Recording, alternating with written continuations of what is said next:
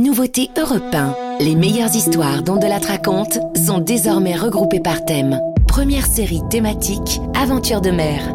Avec entre autres Tabarly, Maud Fontenoy, L'Arctique en kayak. Abonnez-vous sur vos flux habituels et europe1.fr.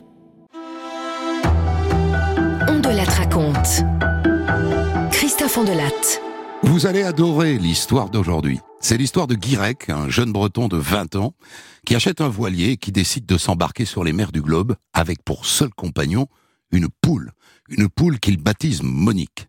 J'ai écrit mon histoire à partir du livre que Guirec Soudé publie chez Flammarion, Guirec et Monique, complété par un carnet de voyage avec des photos qui paraît chez Artaud, la fabuleuse histoire de Guirec et Monique, et il est là, bien sûr. Bonjour Guirec. Bonjour. Je n'aurai pas le temps de raconter tout votre périple qui a duré plusieurs années. Euh, J'ai choisi de raconter le début, les Oh, préparatifs, et puis cet hiver que vous avez passé avec Monique euh, sur votre bateau devenu une sorte de poulailler, euh, pris dans les glaces du Groenland. J'ai écrit cette histoire avec Simon Veil, réalisation Céline Lebrun. Europe 1, Christophe.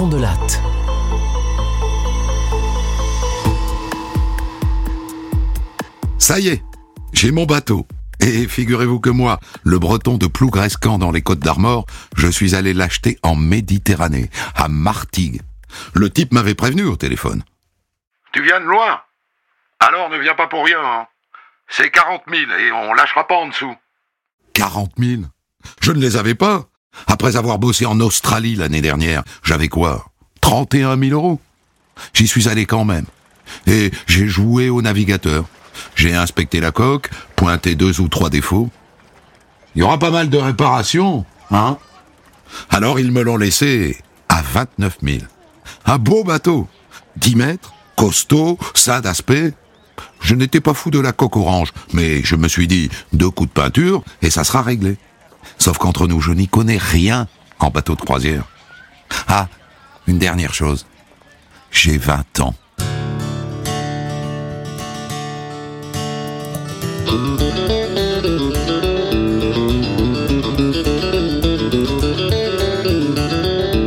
Et maintenant, il faut le remonter de Martigues jusqu'en Bretagne. J'y vais avec trois copains, Romain et surtout Kiki et Étienne, qui sont deux marins aguerris. Jusqu'à Gibraltar, ça va. Sauf qu'à Cadix, juste après le détroit, Kiki et Étienne nous quittent. Et on se retrouve seuls tous les deux, Romain et moi. On n'emmène pas large. La météo est pourrie et le bateau, le bateau prend l'eau. Va couler, Guirec.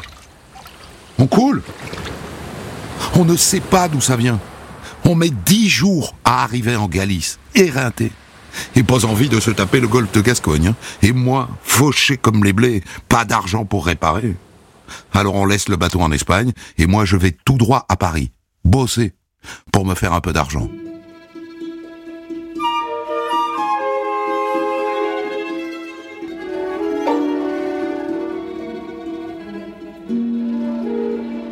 J'ai trouvé du boulot sur le bon coin. Recherche commerciale, salaire intéressant. Je me retrouve vendeur de fenêtres et tellement motivé que je suis le meilleur vendeur. En cinq mois, j'ai assez d'argent, je repars en Espagne avec un ami d'enfance. Et on se fait sacrément secouer dans le golfe de Gascogne, des creux de 6 mètres. Et puis des problèmes de batterie, plus de GPS et plus de moteur.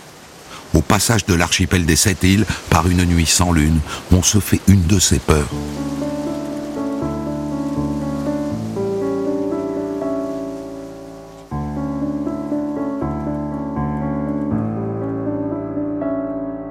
On est à deux doigts de s'échouer sur les rochers. Et on finit par arriver à Ivinec, l'île où on habite dans les Côtes d'Armor. Ivinec, c'est le plus bel endroit du monde. Sur l'île, il y a une seule maison, la nôtre. Parce que je ne sais pas faire de voile en haute mer, mais la mer. La mer, c'est mon terrain de jeu depuis tout petit. La pêche, la planche à voile, les plongées en apnée. J'ai passé toute mon enfance en short et pieds nus, été comme hiver. Je suis un amoureux de la mer.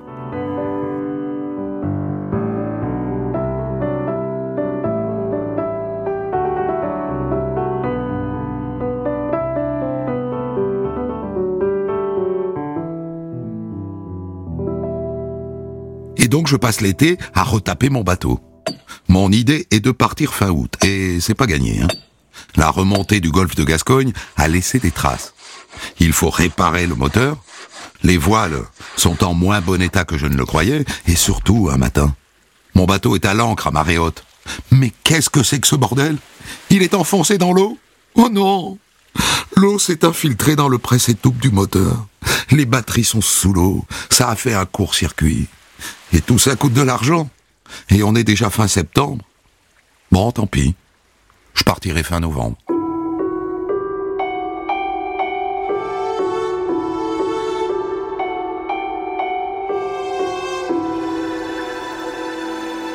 J'ai repéré de petits points de rouille là, sur la coque. Un copain me rassure. Bah faut traiter, hein. D'abord gratter, ensuite sabler, passer de l'antifouling et puis peindre. Je m'y colle tout de suite. Et là, paf, un geyser d'eau. J'ai fait un trou, j'ai fait un trou dans mon bateau. Et juste après, un deuxième et un troisième. Je rappelle le copain, il, revient. Oh là, Guérec, hein. tu peux pas partir comme ça. Hein. Ton bateau est bouffé par la rouille. Là, faut le retaper, hein, entièrement.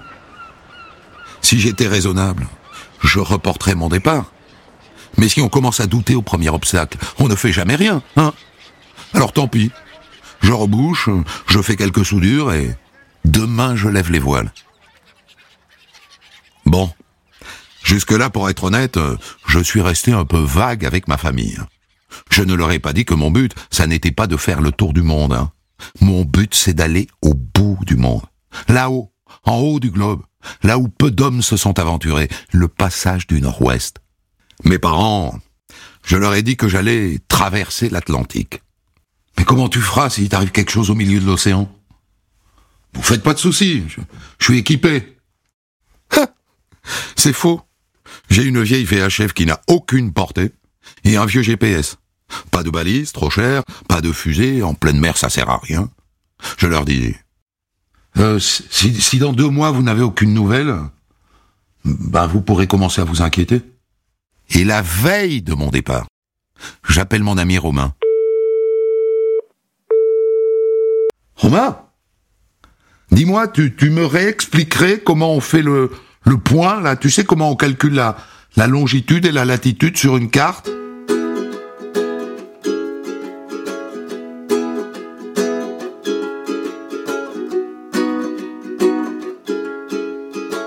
Peu importe.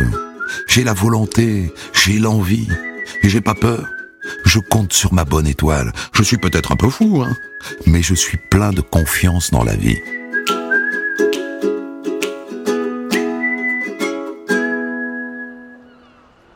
J'ai pas voulu qu'il y ait du monde. Un journaliste de West France voulait faire un article, je lui ai dit Écoutez, je sais pas où je vais, j'y connais rien. S'il vous plaît, ne faites rien. Et donc, personne n'est là quand je lance le moteur et que je m'éloigne du ponton. Et soudain, pas de moteur C'est une blague Une pièce vient de casser. Je sors mon groupe électrogène, mon poste à souder, je répare, je rallume, et je repars. Et ça recommence. Et en réparant, je me blesse au doigt, une belle entaille.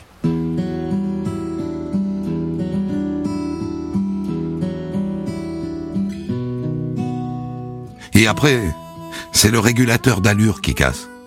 Et puis le pilote automatique. Qu'est-ce que je fais? Je me lance dans le golfe de Gascogne ou je remonte vers le Finistère pour réparer? Pour une fois, je vais être raisonnable. Je rentre en Bretagne.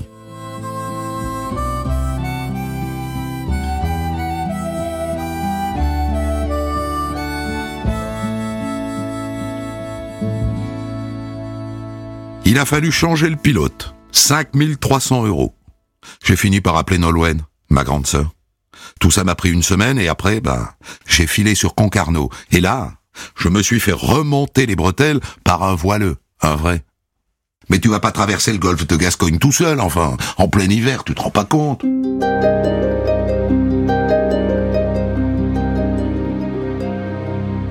Je quitte Concarneau le 16 janvier. Il avait raison. Le golfe de Gascogne tout seul, c'est violent, hein Et en plus, je me gêne. Je pensais aller jusqu'à la Corogne, je m'arrête quelques jours en Galice.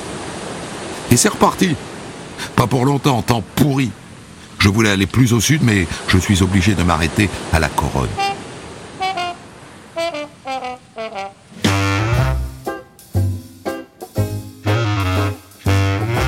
Me voilà enfin arrivé à Tenerife, aux Canaries. Dernière étape avant la grande traversée jusqu'aux Antilles et la remontée vers le Grand Nord. Et c'est là, aux Canaries, que je décide d'embarquer une poule. Ça fait un moment que j'y pense. Hein. J'ai failli embarquer Igloo, notre Golden Retriever. Mais bon, un chien, ça a besoin d'espace. Alors qu'une poule, une poule, ça prend pas de place. Et ça pond des œufs. Des spécialistes poules m'ont dit que ça allait la stresser qu'elle ne pondrait pas. Eh ben, on verra bien.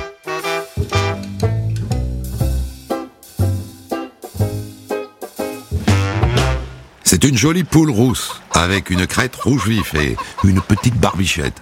Et comme sur le bateau, il y a des bols bretons dont un porte le nom de Monique, eh bien j'ai décidé de l'appeler Monique. Je lui construis une petite cabane à l'arrière, protégée des embruns. Et quand je lance le moteur, elle ne réagit pas cap sur les Antilles.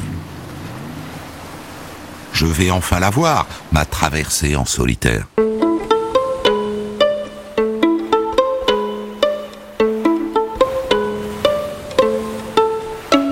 Avec le vent, Monique est un peu ébouriffée. Je la caresse, je lui remets les plumes en place. Sur le bateau, elle me suit comme un petit chien. Et tous les jours, elle me pond un œuf. Je crois qu'on est vraiment heureux, tous les deux.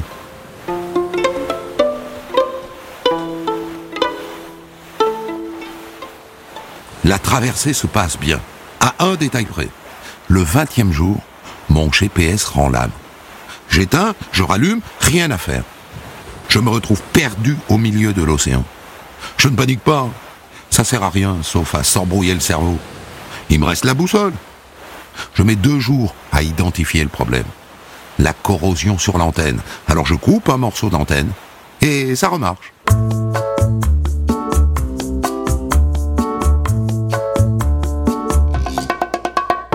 après 27 jours de mer, terre en vue.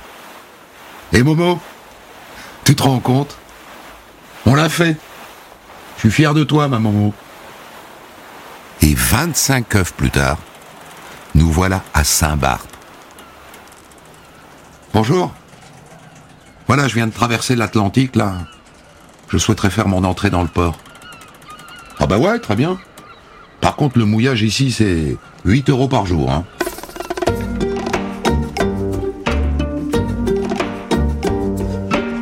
M'a dit que je trouverais facilement du boulot à Saint-Barth.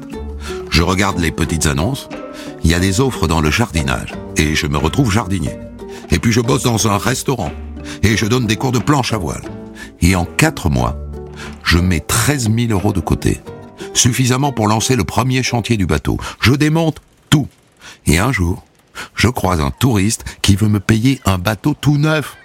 Je suis un peu gêné. Vous savez, mon bateau, je l'aime. Je l'ai acheté avec mes économies. J'y tiens. En revanche, euh, sur mon bateau, j'ai pas mal de choses à changer. Eh ben, je vais t'aider. Je ne saurai jamais comment le remercier. Je lance en parallèle une collecte de fonds en ligne, et ça donne un moteur neuf, des voiles neufs, un GPS neuf. J'achète même un téléphone satellite et un drone pour faire des images. Au total, j'ai passé presque une année à Saint-Barth. Et maintenant, cap sur le Groenland. Avec Monique.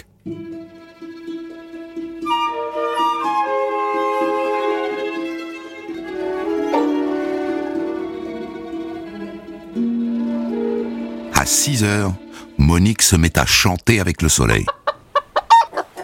Et moi, je suis déjà sur le pont, tout excité. Je me calme vite, hein. Le pilote automatique, une des rares pièces que j'ai pas changé, me lâche au bout de quelques milles obligé de faire escale sur une île pour commander et attendre la pièce.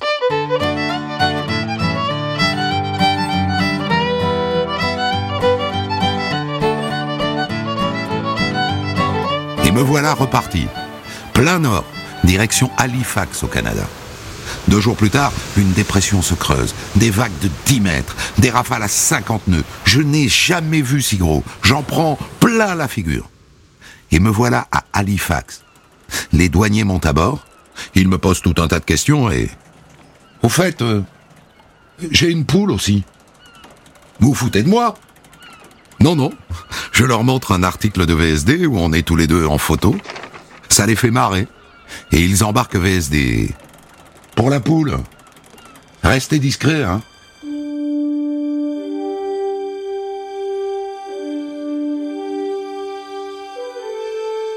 Profite pour faire mes derniers achats. Un gros sac de couchage qui descend à moins 40, des gants, des bonnets, un réchaud, deux sacs de riz de 20 kilos et une belle paire de skis de poudreuse. Et surtout, j'embarque Andrea, un copain rencontré à Saint-Barth, à qui j'ai proposé de faire un bout de chemin avec moi jusqu'au Groenland. Trois jours plus tard, nous faisons étape à Saint-Pierre et Miquelon. Il commence à faire très froid. Il faut que je fasse une cabane à l'intérieur pour Monique sous la couchette tribord. Prochain arrêt, le Groenland.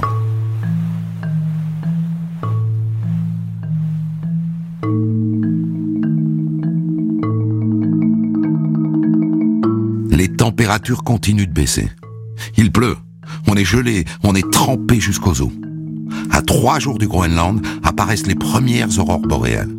Le premier iceberg, et maintenant, nous naviguons entre de gros paquets de glace qui tapent contre la coque. Et nous voilà à Kakortok, au Groenland. C'est là que j'achète une arme pour effrayer les ours. Au supermarché, près du rayon boulangerie.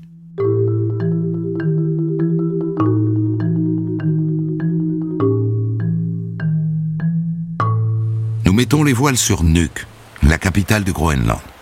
Mon idée est de monter le plus haut possible près du pôle, de trouver un coin abrité et de passer l'hiver là. Sur la carte, j'ai repéré Upernavik. J'ai enfin terminé l'installation du poêle. Mais j'ai encore du mal à le régler, on étouffe dans le carré, 25 degrés. Monique adore. Hein. Elle a compris que la chaleur montait, elle s'est dégoté un perchoir en hauteur.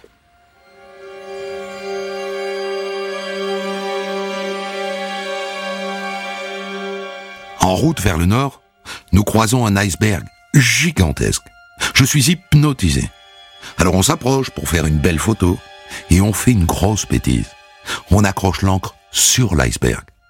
Sauf que l'iceberg se retourne.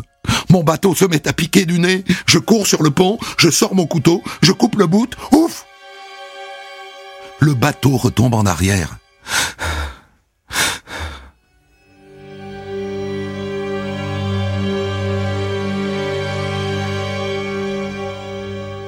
Après 21 jours de mer, fin de voyage pour Andrea. Il rentre en France.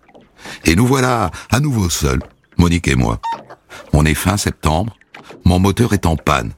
Il faut que j'attende une pièce. Ça peut prendre un bon mois.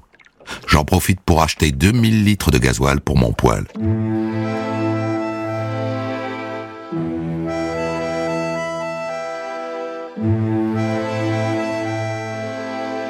La pièce finit par arriver. Et je quitte le port d'Ilulissette le 18 octobre. Un peu inquiet. C'est un peu tard. L'hiver est déjà là. Est-ce que c'est raisonnable? Hein? De toute façon, je connais la réponse. Hein. Je ne peux pas renoncer après tout le mal que je me suis donné. Je ne peux pas. Mais à la sortie du port, impossible de trouver un passage. La glace est trop dense. Je suis enfermé dans un labyrinthe d'iceberg. Je les repousse avec ma perche, je vais mouiller au bord d'une île.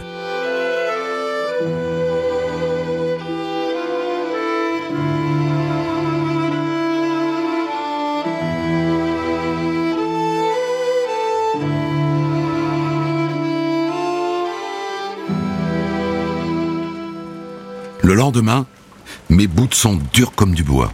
Je ne peux plus manœuvrer. Guirec, arrête-toi là. Du suicide. Les larmes aux yeux. Je fais demi-tour jusqu'à Sakak. Et j'explique à des pêcheurs que je veux aller jusqu'à Upernavik. Very dangerous, hein? Much ice, hein? Impossible, hein? Je commence à douter. Je suis parti trop tard. Ils ont raison. Alors je vais hiverner dans le nord de la baie de Disco. Eux, ils voudraient que je reste là, au village. Ils me disent que je vais m'ennuyer tout seul. Comment leur expliquer que mon but, c'est de passer six mois sur la banquise, seul, justement, isolé?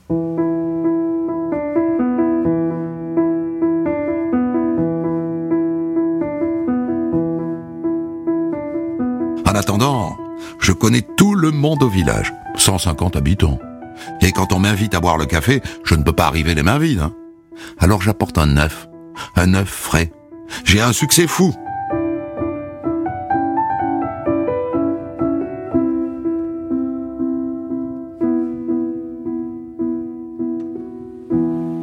Le 25 novembre à 18h, je largue les amarres pour aller m'installer à mon point d'hivernage. Mon dernier appel est pour mon père. Ça va bien se passer, Guirec. J'ai confiance en toi. Et c'est parti. Je hurle, je crie, je chante, je suis heureux. Est-ce que je ne suis pas en train de faire une erreur?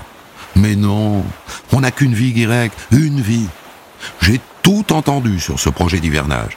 C'est de la folie, c'est n'importe quoi, t'es un taré, c'est un suicide. J'ai pas envie de mourir. J'ai juste envie de me couper du monde. J'entre dans ma baie le 25 novembre. Le soleil ne reviendra pas avant février.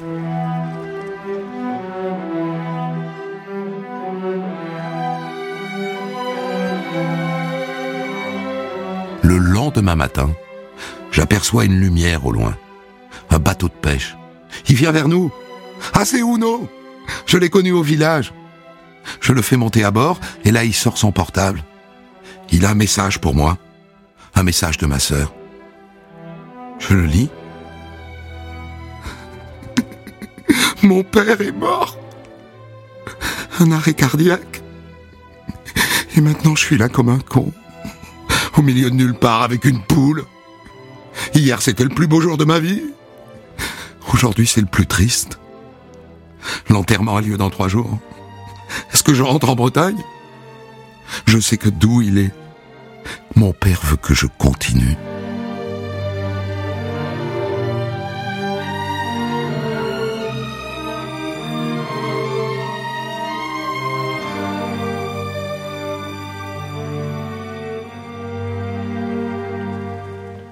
Lendemain matin, je vais ouvrir à Monique. Ça me fait du bien de la voir. La vie continue. Et c'est bien d'avoir une présence pour me le rappeler. J'ai mis une lumière dans la cabane de Monique. Je l'éteins tous les soirs à 21h. Si je ne la cadre pas, elle va finir par se coucher à n'importe quelle heure. Et si moi je garde le moral, c'est en grande partie grâce à elle. Il y a un truc entre nous. Hein. Elle me fait rire. Elle m'énerve aussi de temps en temps. Je lui parle. Quand j'ai le cafard, je me confie. Quand je suis triste, elle le sait.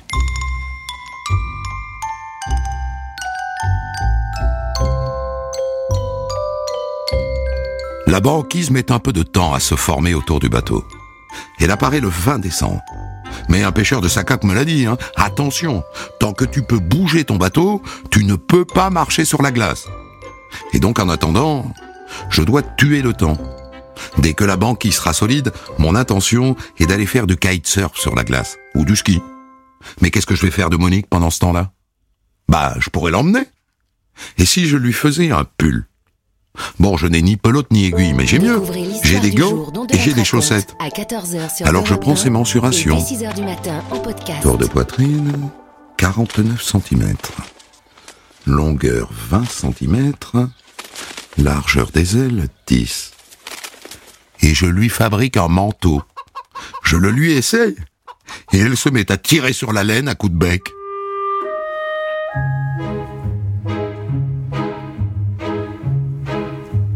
La banquise s'installe vraiment à partir du 2 janvier. C'est beau. Et le 7, je fais mes premiers pas. Le thermomètre indique moins 8. Et je fais sortir Monique. Hein. Elle avance timidement comme ça, une patte puis l'autre. Elle picore la glace, intriguée.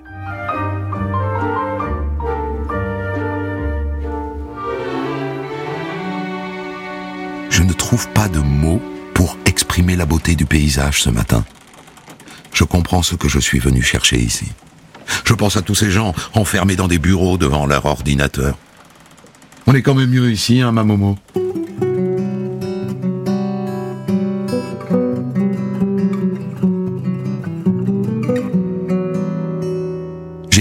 12 kilos. Je ne suis pas arrivé à pêcher un seul poisson. Du riz, du riz, du riz et des omelettes grâce à Momo. Un jour, j'ai voulu tuer un phoque. Et puis il m'a regardé. Tu vas quand même pas faire ça, toi Alors, euh, je l'ai laissé repartir.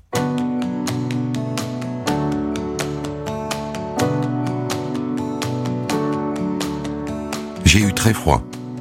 Le thermomètre est descendu jusqu'à zéro à l'intérieur. Monique me regardait d'un drôle d'air. À un moment fin janvier, la glace a fondu. Et puis elle s'est reformée. Il fait moins 35 degrés dehors. La glace fond vraiment le 26 mars. Et après 130 jours d'hivernage et 106 œufs plus tard, je quitte la baie. Alors Monique, tu penses quoi? On rentre? Bien sûr que non. J'étais un explorateur de pacotille. J'ignorais tout du Grand Nord. J'ai affronté une nature hostile, des tempêtes, le froid, la glace, la neige, les échouages. Je suis allé au bout sans baisser les bras. C'est déjà pas mal.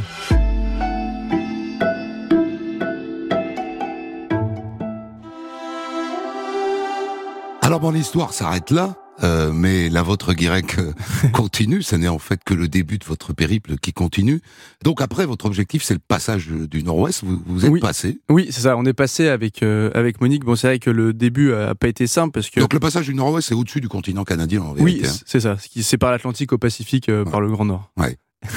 Et ça, ça a été une galère. C'était une galère. Oui, c'était une galère euh, déjà premièrement parce que euh, qu'on est trop proche du pôle magnétique. En fait, il y a plus de pilote automatique. Il Euh, le n'y a, pilote- plus de GPS non plus. Il y a plus de GPS. euh, oui, le GPS aussi peut, peut déconner, la boussole. Mais c'est vrai que quand il y a plus de pilote, donc c'est-à-dire qu'on est obligé de rester à la barre euh, constamment 24 heures sur 24. Et le passage nord-ouest, euh, on peut le faire qu'à une certaine période de, de l'année, en fait. C'est très court. Et en plus, il y a de la glace qui menace en permanence Oui. le bateau, donc vous pouvez pas dormir. Quoi. Non, on- je pouvais pas, je pouvais pas beaucoup dormir. Et c'est là, c'est vrai que je pouvais pas trop compter sur Monique euh, pour tenir la barre à ce moment-là. Ouais, c'est l'inconvénient de ce genre de passager. hein. ouais, c'est ça. Il est sympa, il fait des œufs, mais à part ça, euh, Bah, on peut pas, on peut pas tout avoir. on peut pas tout avoir. À un moment, vous vous retrouvez en tôle, c'est-à-dire vous Oui. accostez sur une île? Oui, c'est ça. Ouais, ouais. Alors pour euh, faire notre entrée en fait au, au Canada dans un, un petit village qui s'appelle Pointland. Ouais. Et euh, j'ai voulu faire mon, mon arrivée euh, là-bas en fait pour déclarer euh, comme quoi on allait passer dans les eaux territoriales. Et on nous a posé beaucoup de questions. C'est vrai que j'arrivais, quand je dis on, hein, c'est Monique et moi, bien sûr. Ouais. on est arrivé d'une navigation de 6-7 jours et qui, qui avait été assez, assez dure. Et euh, on me pose pas mal de questions. Donc les douaniers, est-ce que vous avez des animaux à bord? Euh, Non. Des, des armes Ah, Non. Des plantes, ça Ben Ouais. Non. Ben, en fait, on m'avait dit, mais t'inquiète pas, tu peux t'arrêter dans cet endroit-là. Il- Les Il douaniers vérifie pas. très sympa, on va pas vérifier. De toute façon, il y a même pas de ponton, tu seras à l'ancre et personne viendra sur ton bateau. Bon, bah d'accord, moi je fais ce qu'on me dit. hein. Et ils ont vérifié. Et en fait, ils ont, ils ont eu la, la mauvaise idée de monter à bord. Et ils sont tombés sur Monique et, Ils- le fusil. Ils sont tombés sur Monique et le fusil, voilà. Bon, ils vous l'ont laissé, c'est ils vous ont mis en tôle. Oui, c'est Ça ça. vous a permis de dormir un peu. Ouais, exactement.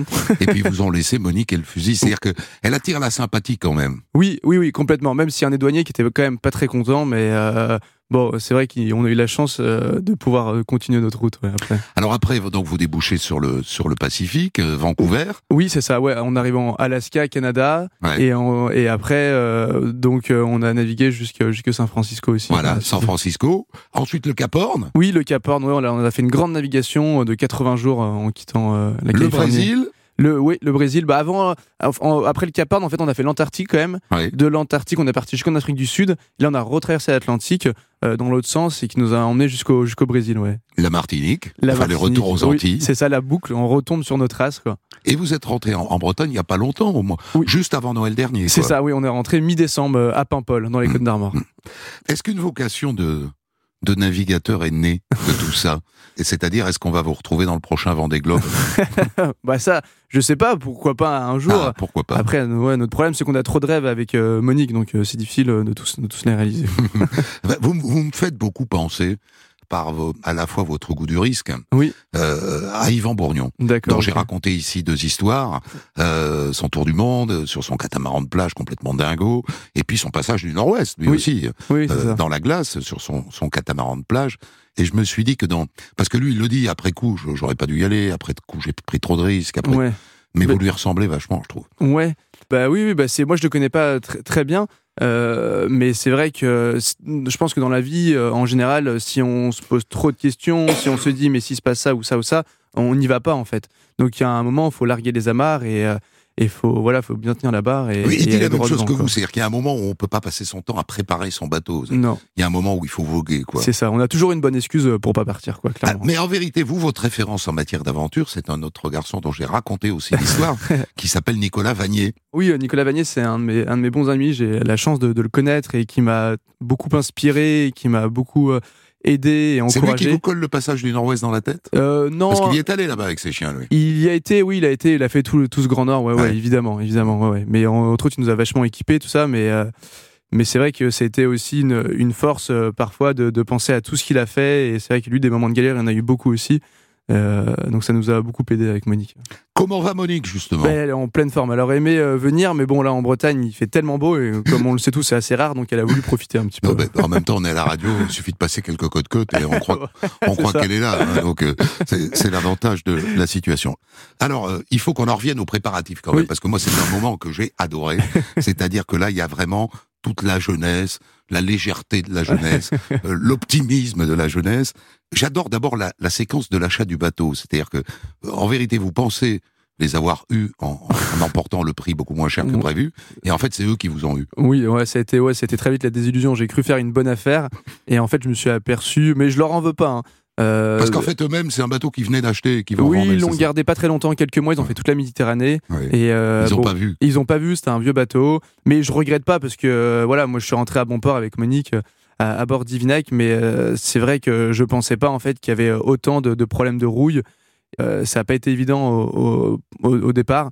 On a traversé la coque plusieurs fois, mais euh, ça nous a pas découragé pour autant. Et, et- et, euh, Dans quel état il est d'ailleurs aujourd'hui, ce là, bateau? aujourd'hui, bah euh, Il est navigable? euh, non, bah là il est hors de l'eau, pas trop, parce que même en arrivant au large de Wesson, on l'a- couché et puis on, on l'a un peu abîmé, mais il n'y a pas grand chose à faire, si ce n'est que quelques problèmes encore de, de, de rouille en fait. Il repartira. Et évidemment qu'il repartira, c'est une certitude. Alors, il y a, il y a- il y a un truc qui est un peu un mystère grec. Oui. C'est que, donc, vous, vous êtes né dans la baie de Paimpol. Euh, vous, oui. vous habitez euh, euh, sur une île. oui, c'est Gascon. Euh, vous aimez, vous le dites, vous êtes amoureux de la mer.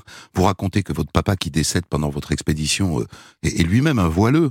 Ouais, mon papa a traversé deux fois l'Atlantique, plus jeune, Ouais. mais moi je suis jamais monté sur un bateau. Mais comment ça se fait Il y a un truc, c'est-à-dire, vous Oui. seriez de la Garenne Colombe, vous m'auriez dit, j'ai jamais fait de voile. Oui. Je dirais, bon d'accord, mais un type qui aime la mer, qui grandit sur une île, qui habite en Bretagne, dont le père est voileux, il y a un mystère là quand même.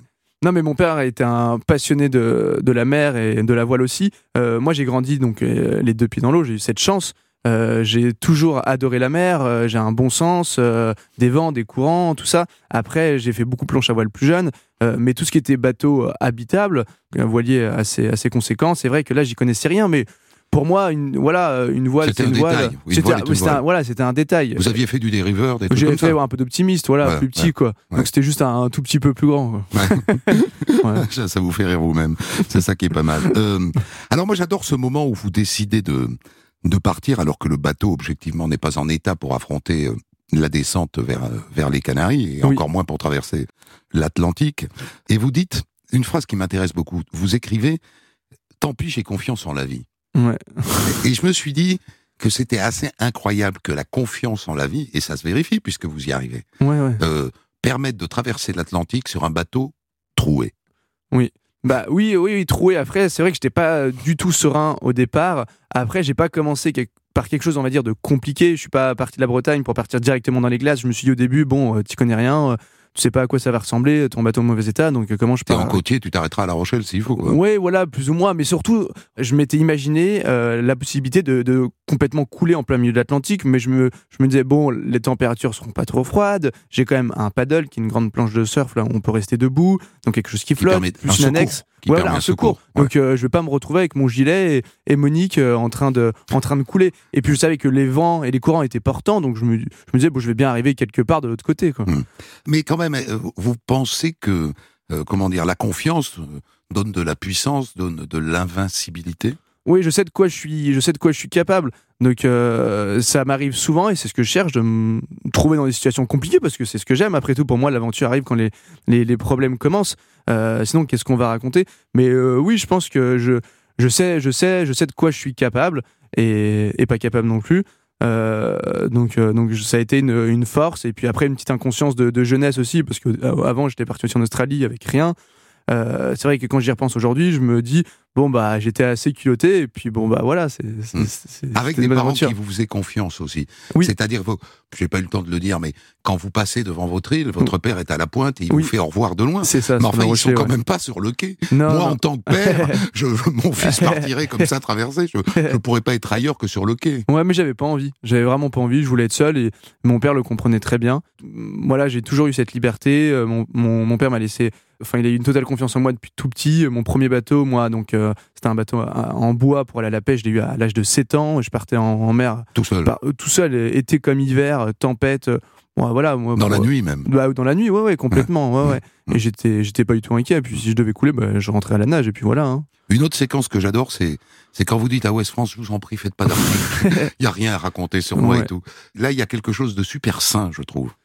Mais je savais pas dans quoi je m'embarquais vraiment en fait. Et comme ça c'était nouveau, j'avais pas envie euh, de parler de quelque chose que je connaissais pas en fait. Donc Ouais. j'allais pas dire bah voilà je vais faire ça. Euh, moi quand je dis quelque chose j'aime bien aller jusqu'au bout. Donc euh, et je, je voulais pas quoi, je voulais pas. Voilà. En revanche, après, on sent, euh, notamment à partir du moment où vous lancez euh, cette campagne de financement par Internet, de crowdfunding, comme Oui. on dit, euh, et puis euh, on sent qu'à un moment donné, les médias, ça vous amuse. Facebook, euh, Oui. vous avez raconté tout ce périple sur Facebook, ça vous permet aujourd'hui euh, d'être très bien classé euh, dans le classement des, des ventes de livres. C'est-à-dire, il y a un fan club qui se crée derrière vous. Donc, vous n'êtes pas tout à fait un type indifférent euh, à la reconnaissance et tout ça. Hein Oui, non, mais c'est vrai qu'on a toute une, une communauté qui nous suit euh, sur les réseaux sociaux, sur Facebook et, Instagram. Euh, après, l'idée numéro une, c'est de partager notre, aventure, pardon, pour donner envie aussi aux, aux gens de, de partir et de leur montrer que quand on veut, on peut, quoi, tout simplement. hein. Ouais. Et Ouais. ça, c'est important parce que, bah, euh, voilà, comme c'était très bien raconté avant, moi, j'ai malheureusement perdu mon, mon père quand j'étais dans les glaces et la vie peut s'arrêter du jour au lendemain, comme ça. Et moi, je pense toujours au, au jour où je me retrouverai un peu sur mon, mon lit de mort et j'aurai un flashback de tout ce que j'aurais fait et, je me dirais bon bah voilà. Alors Monique, parlons de Monique, parce que Monique, honnêtement, je pense pas que vous mentez, vous vous êtes attaché à elle à un point incroyable, vous êtes vous-même surpris d'ailleurs. Ah bah oui, je m'y attendais pas du tout et je pensais pas que c'était possible de s'attacher à une, poule, poule. comme ça. Ouais ouais, Mmh. clairement. Parce qu'on fait passer les poules pour des idiotes en vérité. Oui, bah alors que non, c'est tout, c'est tout l'inverse. hein. C'est fidèle. Ah oui, complètement. Ouais ouais. Et ça a tellement de qualité et c'est vrai que Monique aujourd'hui, moi, c'est devenu mon animal de, de compagnie et je passe énormément de temps avec elle et, et je partage beaucoup de choses avec elle, entre autres beaucoup de sport quoi. Ouais, c'était- c'est- elle court avec vous? Non, elle refait de la... elle, elle court, elle court un petit peu. Bon, au bout d'un moment, elle se fatigue, mais elle fait du surf, euh, de la planche à voile, euh, du kitesurf. Euh, Je l'ai- souvent baladé en, en traîneau et puis me- je l'emmène partout. Quoi, Elle est devenue guiréco dépendante. voilà, c'est ça. Mais alors derrière, évidemment, c'est-à-dire, je, je fais le pari que vous n'amenez pas Monique. Il n'y a pas de bouquin, il n'y a pas d'histoire, il n'y a pas de Facebook. C'est-à-dire Monique est votre part de marketing quand même. Mais mais c'est pas ça que vous cherchez? Ah non, non, c'est pas du tout ça que je, je cherche. Non, non, bien au contraire. Euh, C'est de la compagnie au départ. C'était ah oui, c'était complètement de la compagnie des Ah, œufs. et des œufs. C'était ça l'idée, ouais. C'était c'était Mm. ça. Et puis après, j'ai vu que ça ça plaisait. Et Monique, moi, je m'y suis euh, vraiment vraiment attaché. Et, euh, et après, c'est vrai que c'était une histoire un peu atypique. On n'en a pas euh, vraiment entendu parler de, de quelque chose de, de, de similaire. Donc ça a amusé un peu les, les gens, je pense. Ouais. Et euh, c'est ce qui a. Mais ça, ça s'est fait un peu à l'insu de votre plein gré. Ah oui, oui, complètement. Ouais, non, c'était pas du tout euh, Calculé. bah, je- calculé. Ah non, non, non, bien au contraire. Ouais, ouais. Hmm. Non, mais après, j'ai vu que ça plaisait, donc moi, ça m'a amusé de, de parfois mettre Monique en scène Ouais. et de, d'en, jouer aussi, quoi. C'est ce qui m'a permis de, de continuer mon aventure euh, en trouvant euh, bah, des financements, par exemple, ou euh, des choses comme ça, quoi. Alors il y a quelque chose qui est étonnant, c'est la, la décision à 21 ans d'aller se couper du monde pendant tout un hiver, dans le noir, dans une baie glacée, au milieu de la glace, euh, sur un bateau. Il y a quelque chose dans cette démarche assez proche de celle de Christopher McCandless, Oui. le, le héros du film Into the Wild. Euh, bon, pour lui, c'est une histoire qui se finit mal. Euh, je me suis toujours demandé d'ailleurs si chez lui il y avait une part dépressive. Je crois que oui. Est-ce que chez vous, parce que se couper du monde à 21 ans quand on vit sur une île où on n'est pas vraiment exposé à la pression du monde, hein, Ouais. ça, ça reste un truc étonnant. Bah après, euh, moi sur mon, mon île, euh, j'ai l'habitude d'être seul aussi. hein. J'ai toujours été un petit peu euh, sauvage. Moi, les, le monde me fait peur, les grandes villes aussi. Ouais. Et c'était un, un- un souhait de faire cet hivernage et d'être vraiment coupé du monde extérieur, de vivre en autonomie, en autarcie, en harmonie avec la nature, se couper du monde humain et de tous ses problèmes. Euh, parce qu'il y a tellement de choses tristes et moi je voulais vivre pour moi et pour Monique et, et pour tout ce qui nous entourait Et euh, c'était euh, cet hivernage la plus belle expérience de, de notre Non vie. mais moi quoi, je comprends qu'un quadragénaire ait envie de ça parce que son patron le fait chier, Ouais. parce qu'il en a marre d'Emmanuel Macron ou parce que je ne sais quoi. Mais enfin à 20 ans, vous ne connaissez pas encore l'oppression. C'est sûr. Euh, Donc c'est une démarche une- assez puriste quoi. Oui, oui, mais c'était juste une, une envie, un, un rêve en fait. Et euh, voilà, les rêves, c'est fait pour, pour se réaliser. Et je sais pas, enfin après, c'est difficile, à, c'est difficile à expliquer quoi. Parce que c'est Mais- ça votre but, hein. C'est-à-dire que bon, tout le reste, c'est pour y aller, pour en revenir, disons les choses franchement. Alors il y a les pauses, vous restez un certain temps aux Canaries, ensuite vous restez un certain temps, très longtemps aux Antilles. Dans les Caraïbes, oui, Bon, oui. Donc ça, c'est Pour- le côté Saint-Barth, euh, marrant. euh, Oui, oui, bah fallait travailler aussi, parce que comme je suis arrivé à Saint-Marc, j'avais 60 centimes, un bateau en très mauvais état et euh, Mhm. plein de projets euh, dans la tête. Donc, euh, Mais, le but du voyage, c'est quand même cet isolement, quoi. Ça, Oui. ça c'est quand même un oui, truc cet hivernage, oui, oui, ouais, ouais. C'était, euh, c'était vraiment un, un choix, et puis de vivre euh, pour soi, de prendre le temps de vivre, en fait, euh, euh, tout simplement. euh, rien que, par exemple, laver ses affaires à, à la main. euh, Aujourd'hui, euh, moi, depuis que je suis rentré, je, je, je me pose, enfin, ça, ça me paraît impossible de, de prendre le temps de faire ça, alors que là-bas, on avait le temps, quoi. Ouais. On avait le temps de vivre, et, et ça, je, je pense que c'est un luxe, et ça fait du bien de, de revenir aux choses simples aussi parfois. Quoi. Vous en avez encore envie de ça? D'isolement, de, Bah, de solitude, de... Bah, moi, je suis quelqu'un d'assez solitaire. euh, c'est pas quelque chose qui me dérange, quoi. Après, est-ce que j'en ai besoin là tout de suite? Non, pas vraiment, mais il y aura sûrement d'autres occasions. Ça, c'est ouais, c'est certain. ouais. Le Puis on n'est bateau pas pour- complètement seul avec Monique aussi, en Ouais, fait. hein. Le bateau, pour ça, c'est idéal. Parce que déjà, sur le bateau, euh, Oui. on est coupé du monde. Bah, sur le bateau, oui, on est coupé du monde, surtout. euh, Surtout quand on n'a pas de VHF, on n'a qu'une VHF qui marche à 300 mètres. Oui, c'est ça, ouais, ouais. ça arrivé, ouais. Mm. Pendant des semaines, voire des mois, de Mm. pas de pas croiser grand monde, quoi. Et de ne pas pouvoir communiquer, d'être pas au de pas être au courant de l'actualité Oui. du monde. Ouais, ouais, ouais, Ouais. complètement. Bah oui. Mais ça Pour- fait du bien de se couper, hein, vraiment aussi. Pour hein. rentrer, vous découvrez les gilets jaunes. Euh, oui, oui. Hein mais quand vous parlez des gilets de sauvetage, les gilets jaunes, c'est ça. voilà, ça doit être ça. Euh, vous dites que ça vous a changé. Bah évidemment, je suis parti, euh, j'avais 21 ans, je suis revenu, euh, j'en ai 26, euh, je suis plus la même la même personne quoi, clairement quoi. Hmm. Ça m'a ouvert l'esprit, euh, j'ai la chance de, de rencontrer des cultures différentes, des continents, j'ai vu des animaux extraordinaires. Enfin, c'était clairement, moi j'étais pas scolaire, hein, j'ai fait 13 écoles. Pour moi, ça c'est mes études, c'est mes études quoi. Ouais. Et c'était une, une belle école de vie quoi, ouais, vraiment. Lisez le livre de Guirec Soudé, Guirec et Monique, qui paraît donc chez Flammarion, et euh, le carnet de bord de son expédition, la fabuleuse histoire de Guirec et Monique, qui paraît chez Artaud. Merci beaucoup, Guirec Soudé. Bah, merci à vous.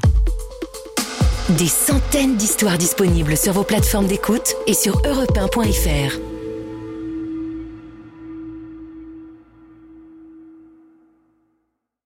Découvrez l'histoire du jour dont de la raconte à 14h sur Europe 1 et dès 6h du matin en podcast.